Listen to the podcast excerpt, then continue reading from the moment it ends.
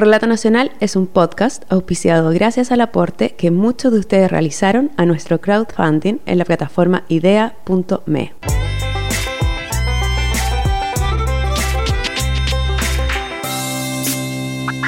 Hola, soy Nancy Castillo y el capítulo de Relato Nacional de hoy lo descubrió el periodista Patricio de la Paz mientras cazaba historias en la zona más austral de Chile. ¿Qué hace un animal salvaje abandonar su manada, su bandada o su colonia para irse a vivir con otra especie? Una adopción singular es el nombre de esta historia y Patricio de la Paz comienza a contarla. Bueno, soy Patricio de la Paz, soy periodista. Las primeras semanas de agosto de este año fui a un viaje con la Armada, en un viaje de reaprovisionamiento que ellos hacen de alcaldías de mar que están alejadas en el Canal Beagle y en el Cabo de Horno y entre las múltiples paradas que hicimos en ese viaje estuvo la isla Lennox, que es una de las islas que está en el Canal Beagle, bien al sur del país. Eh, hicimos una, bajada con los marinos a reaprovisionar esa, esa, isla y ahí había una familia, como en todas las alcaldías, las alcaldías de mar. Estaba Luis Muñoz, que era el alcalde de mar de Lennox, su mujer Juan y Becerra y dos niñas, la Martina y la Julieta. Eh, conversando con ella cómo era la vida, la vida ahí, cómo era vivir en soledad y lejos de todo, solo concentrado en ellos mismos. Saca un sobre con una foto y me dice que ahí hay una imagen de su mascota.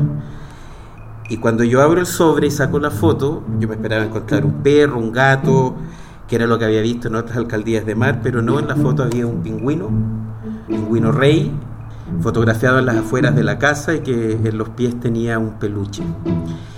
Y entonces Juani me empieza a contar una historia conversamos largamente sobre esta mascota exótica que tenía la familia que, estaba, que está en Lennox. Y me cuenta que nada, que era un pingüino que estaba ahí, que había estado, que llevaba un par de años y que ellos lo habían adoptado y, y que nada, que era integrante más de la casa, así como las dos niñas y un labrador negro que ellos tienen ahí. Bueno, conversamos largamente, yo la grabé, la entrevista de Juan, porque era muy buena la historia del pingüino. Ella me contó detalles de cómo era, cómo perseguía a las niñas, etcétera, cómo era la rutina diaria con el pingüino. Y nada, nos despedimos, yo feliz con la entrevista en mi grabadora, con todos los detalles, contada en primera persona por una de las protagonistas. El problema es que días después, en, eh, alguna de las eh, bajadas a otras de las alcaldías de mar de la, Armada en la zona, en la zona esta extrema, de vuelta de esa alcaldía, nada, sobre el Zodiac se levantó viento de manera inesperada, como siempre en el sur, un viento tremendo que subía y bajaba el Zodiac, y las olas reventaban dentro del, dentro del bote. Eh, entre otras muchas consecuencias que eso tuvo, a mí se me mojó completamente la mochila y dentro de la mochila iba la, grabadora y dentro de la grabadora iba la súper buena entrevista que me había dado Juan y Becerra sobre el pingüino. No es fácil comunicarse con la isla Lennox. Es una zona inhóspita y ventosa, al final del continente americano. Pero no podemos perder una historia tan singular, así que decidimos llamar por teléfono.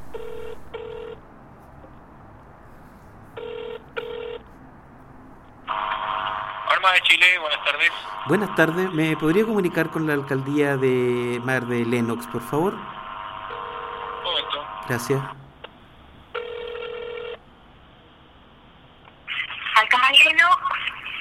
¿Aló, eh, Juani? ¿Aló? Juani, hola, habla Patricio de la Paz, el periodista que estuvo por allá en agosto, ¿te acuerdas?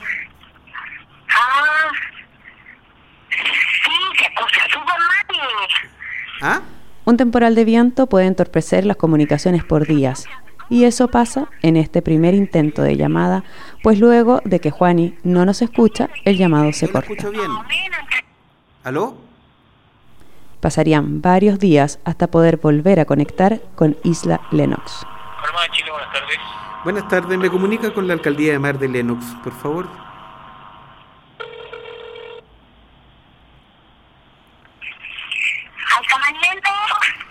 Juani, ¿me escucha? ¿Aló? ¿Aló? ¿Me escucha ahora mejor? Soy Patricio. Sí, ahora. Ah, sí, sí. Es que de repente como que se corta, ¿no? Juani Becerra vive ahí desde noviembre de No, 2015, ese día, junto a su esposo que es marino, sus isla, pequeñas hijas Martina eh, y Julieta. Ellos son los únicos primera- habitantes del lugar y en el lenguaje de la Armada de Chile ellos se llaman alcamar y su labor es hacer soberanía en el lugar. Juani y su familia sabían antes de llegar a Lennox que se encontrarían con esta singular mascota. Sí, sí, yo hablaba con la señora que estaba el año pasado. Bueno, la llamaba para preguntar las cosas que tenía que traerme y todo. Y ahí le comentaron que había una mascota que era un pingüino, que venía siempre acá a la isla. Más o menos como cinco, cinco o seis años creo que lleva viniendo a la isla acá. Al llegar a la isla con su familia, este pingüino rey los recibió. Como dueño de casa, fue él quien impuso las reglas. Primero, asustó al perro que traía la familia. Luego, les dejó en claro que se podían acercar a él, pero no tocarlo. Quien lo intentara se encontraría con su pico y sus aletazos.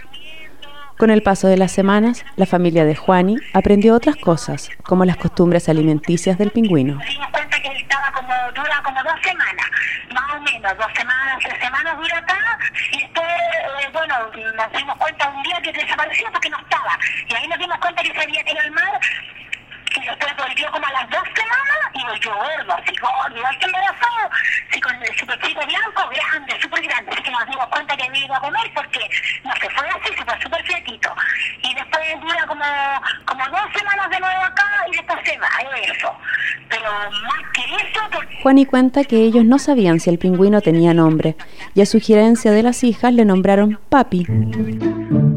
Con el paso de los meses y la convivencia cotidiana, el pingüino ya reconoce la voz de su marido.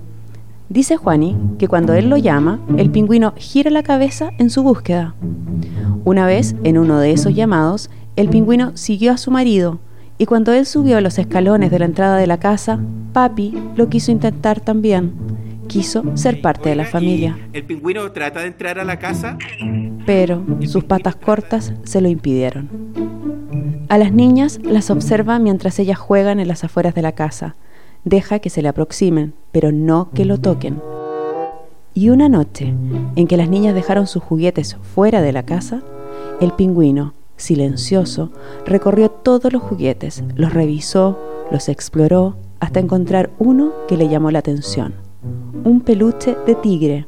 Era Tiger, de Winnie the Pooh. Tal vez se reconoció en él, en el color naranjo de su cuerpo. Con sus patas se lo aproximó, se lo llevó a la caseta detrás de la casa donde él vive y como si fuera su cría, lo acogió en la bolsa de anidamiento de su cuerpo, ese lugar donde los pingüinos rey acomodan a sus crías. Ahí lo cuidó. Cuando a la mañana siguiente las niñas se dieron cuenta que les faltaba Tiger y que el pingüino se lo había llevado, quisieron recuperarlo, pero este no se los devolvió lo defendió como un padre al que le quieren arrebatar su cría cada vez que intentaron quitárselo. En este punto de la historia nos preguntamos, ¿qué llevó a un pingüino rey acostumbrado a vivir en colonias entre decenas de otros pingüinos a decidir dejar a sus pares y vivir entre humanos?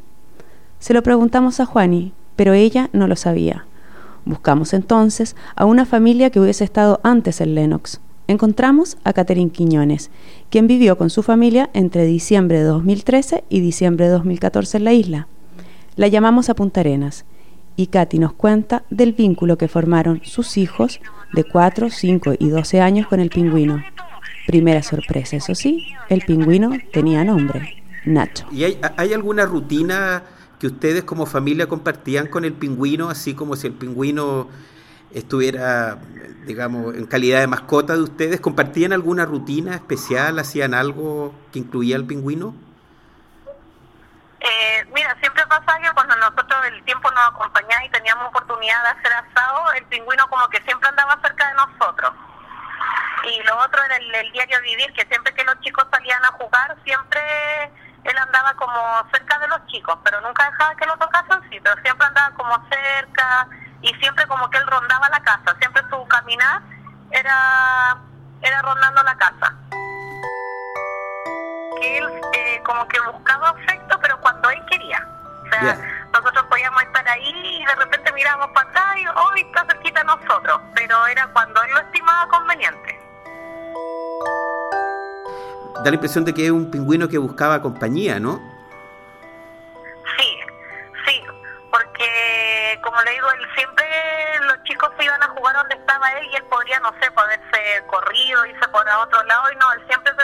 Ahí mientras los chicos jugaban. De alguna manera uno podría pensar que el pingüino se sentía parte de esa colonia de humanos.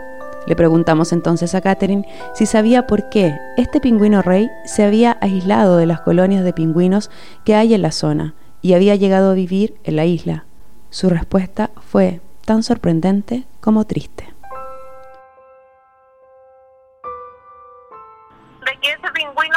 A la isla con su pareja. Y detrás de la casa hay una caseta, una caseta azul, eh, donde siempre permanecían ambos pingüinos. Y obvio se caminaban por la isla, eh, se trasladaban de un lugar a otro, salían a, buscar alimentos, después volvían, siempre volvían allá a esa caseta. Estaba detrás de la casa. Y resulta que eh, no tengo noción en qué año fue que murió la pingüina justamente en, en esa caseta que está detrás de la casa.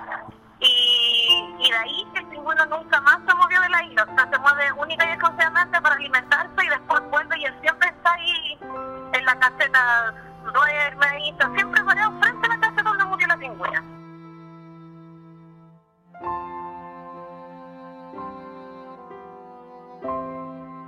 Un viudo que nunca más quiso dejar el lugar donde murió su hembra.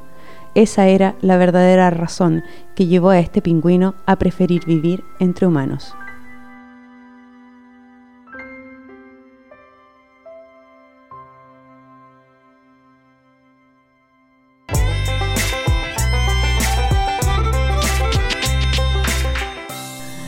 El capítulo de Relato Nacional de hoy, titulado Una adopción singular, fue realizado por el periodista Patricio de la Paz. La dirección y el guion en manos de Nancy Castillo. La producción del episodio la hizo Josefina Aguirre. La edición de audio la realizó Marcelo Cotton. Por las canciones Investigation, Sad Trio, Sneaky Adventures y Gone Beyond, agradecemos a Kevin McLeod. Y a todos ustedes por escucharnos y o haber aportado nuestro crowdfunding en Ideame. Si quieren escuchar otro capítulo de Relato Nacional, ingresen a www.relatonacional.com.